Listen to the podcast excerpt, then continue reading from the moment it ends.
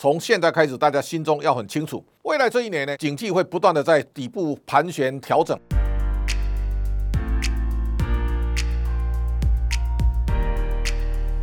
各位财讯的观众朋友，大家好，我是谢金河，欢迎再度收看老谢开讲。这个礼拜呢，我们先来看国际的形势。在南韩的总统尹锡悦到了美国访问之后呢，那么在这一周当中啊，我们也看到菲律宾的总统小马可斯呢，那么也到了美国访问了。那么拜登总统夫妇呢，热烈欢迎。那么这个是一个在整个亚太战略当中啊，美国队呢开始展开攻势了。那么这当中啊，南韩经过一年之后的表态呢。他站在美国这一边，那我相信这是一个在东北亚情势当中一个非常大的转向。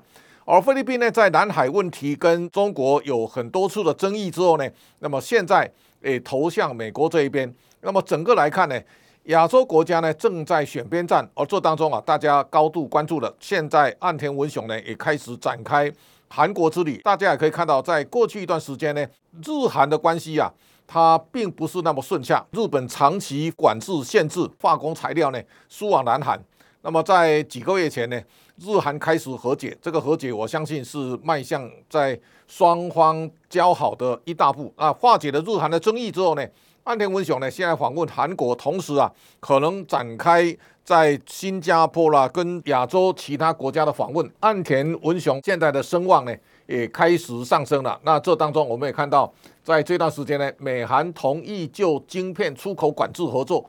在过去一段时间呢，因为南韩在中国的记忆体的生产，也包括在西安或在无锡呢，它所占的比重都将近五成，所以南韩骑虎难下。那么现在呢，选择在美国这一边呢，我相信会对亚洲的情势呢带来更大的影响。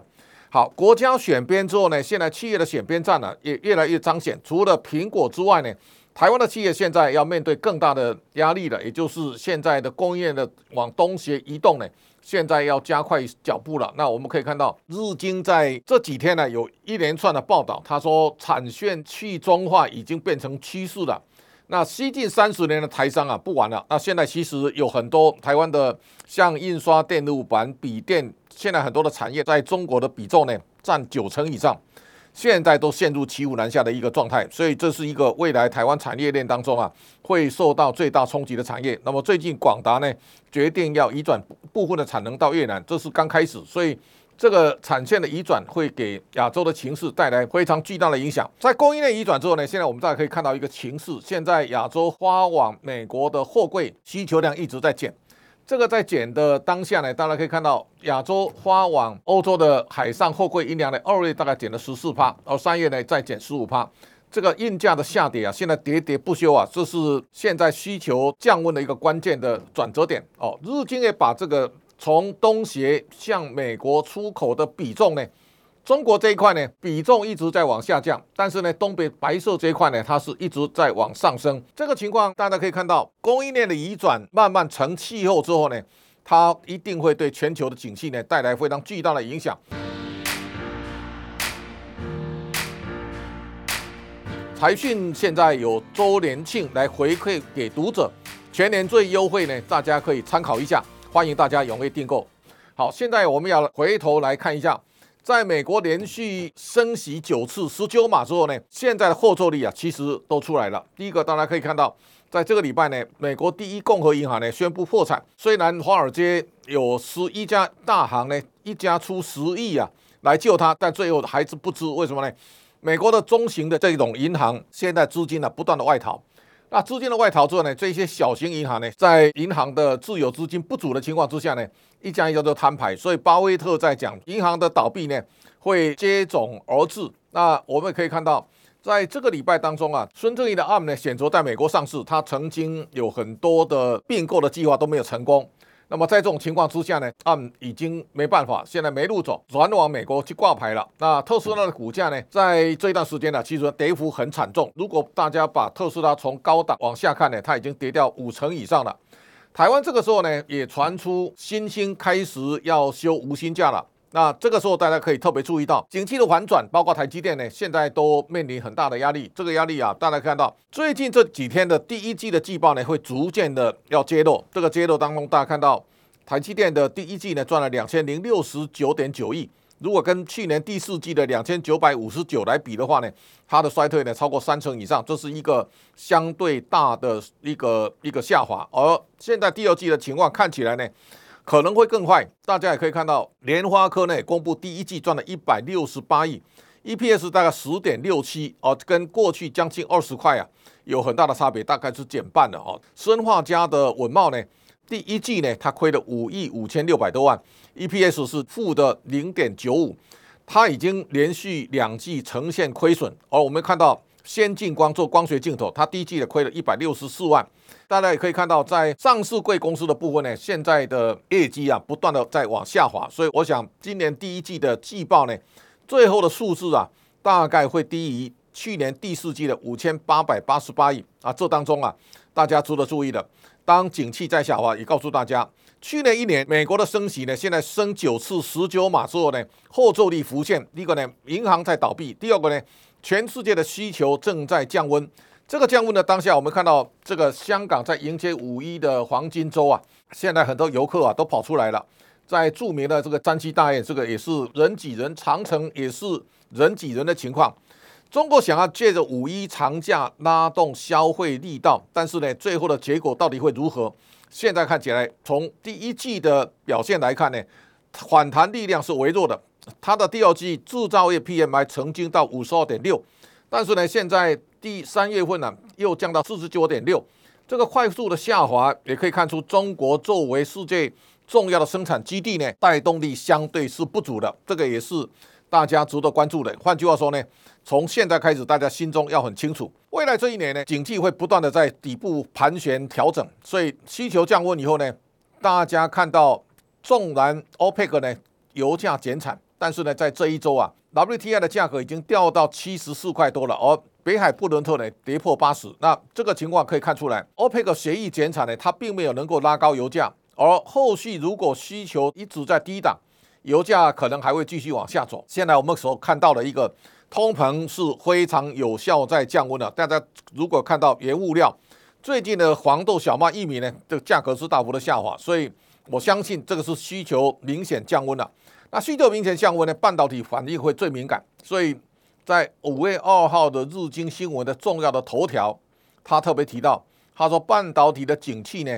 看不到曙光，而可能会要到二零二四年看看有没有转折。这个话出来，其实给大家一个高度的警示。大家可以看到，利基电呢，今年第一季呢只赚一点八七亿哦，那这个大概它 EPS 只有零点多哦。那这个时候大家可以想见得到，越是二线的晶圆代工厂，它的获利是越差。联电第一季赚了一点三九，表现还算可以，但是大家可以从这当中啊，可以感受到。整个半导体的产业呢，尤其大家一定要非常注意的，IC 设计可能会非常的惨烈，也就是在过去极度的好之后呢，它可能会产生一个巨大的下幅的一个调整。大家现在要把未来的投资啊观念放在心中，在过去很长时间呢，全世界的投资啊都在追逐成长股，台积电也算成长股，众多的 IC 设计呢都是成长股，但现在呢，这个成长趋缓甚至衰退当头到来的时候呢？大家一定要回归到基本面。换句话说呢，过去吹牛的或是完全靠题材的这样的公司啊，可能会有很大的调整压力，这是大家一定要谨记在心的。而市场上大家重新回头按照价值投资呢，去找 EPS 过高而本益比低而相对呢，值利率高的公司啊，有价值公司被低估的市场没注意的，应该是未来在这几季当中啊。台股操作的一个重心。那这个礼拜其实大家最高度关注的是，美国有二十五家军工公司啊要到台湾来访问。那我相信这是台湾非常重要的一个关键。在过去一段时间呢，台湾受到美国非常大的限制，包括台湾的灰弹研发，包括无人机的研发呢，都有一些限制。现在美国对台湾松绑，而台湾呢也加紧脚步呢，成为全世界重要的军火代工基地。那么大家知道。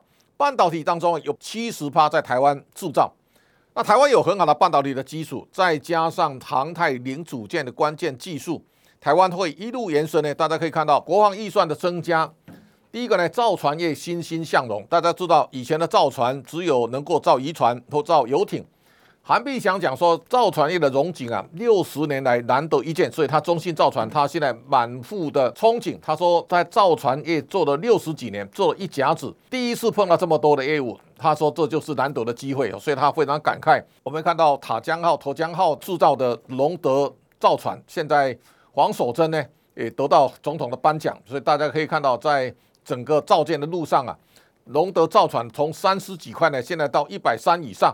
这个也是看到台湾最关键的一个在造船产业的复苏。另外一个呢，我们看到现在关键的零组件啊，在航太当中的引擎的零件的拼图，这个是一个在用特殊材料在做引擎的外壳。那台湾现在航太产业呢，不管是成田或到宝一或到祝融，现在都有一个非常美好的愿景。大家可以看到，这个成田讲是迎接下一个十年的旺季。那甚至连 PCB 做军规的，大概现在都有有非常大的发挥的空间。它做平板跟软性电路板。那这一家无人机当中的最重要的无人机的巡弋飞弹的控制主机呢，由神机来研发。那大家可以看到，神机除了它的本业军工规格的强固型电脑有非常大的竞争优势以外呢，它所转投资的包括丰达科或到华福都扮演非常重要的角色。好，那另外呢，我们也看到。在这一次军工考察团来之后呢，台湾很可能会变成亚洲的飞机的重要的维修的重镇。这个维修重镇啊，大家看到亚洲航空或是长荣航太呢，现在都会成为一个最重要的焦点。所以你看到今年他们股价表现非常出色哦。无人机载具系统的商机啊，这个神机跟汉翔都会受惠。所以这个情况来看呢，长荣航太有二十多年的维修经验。应该是 G 一重要的合作伙伴，长荣航太这次也是在市场中成为大家瞩目的焦点。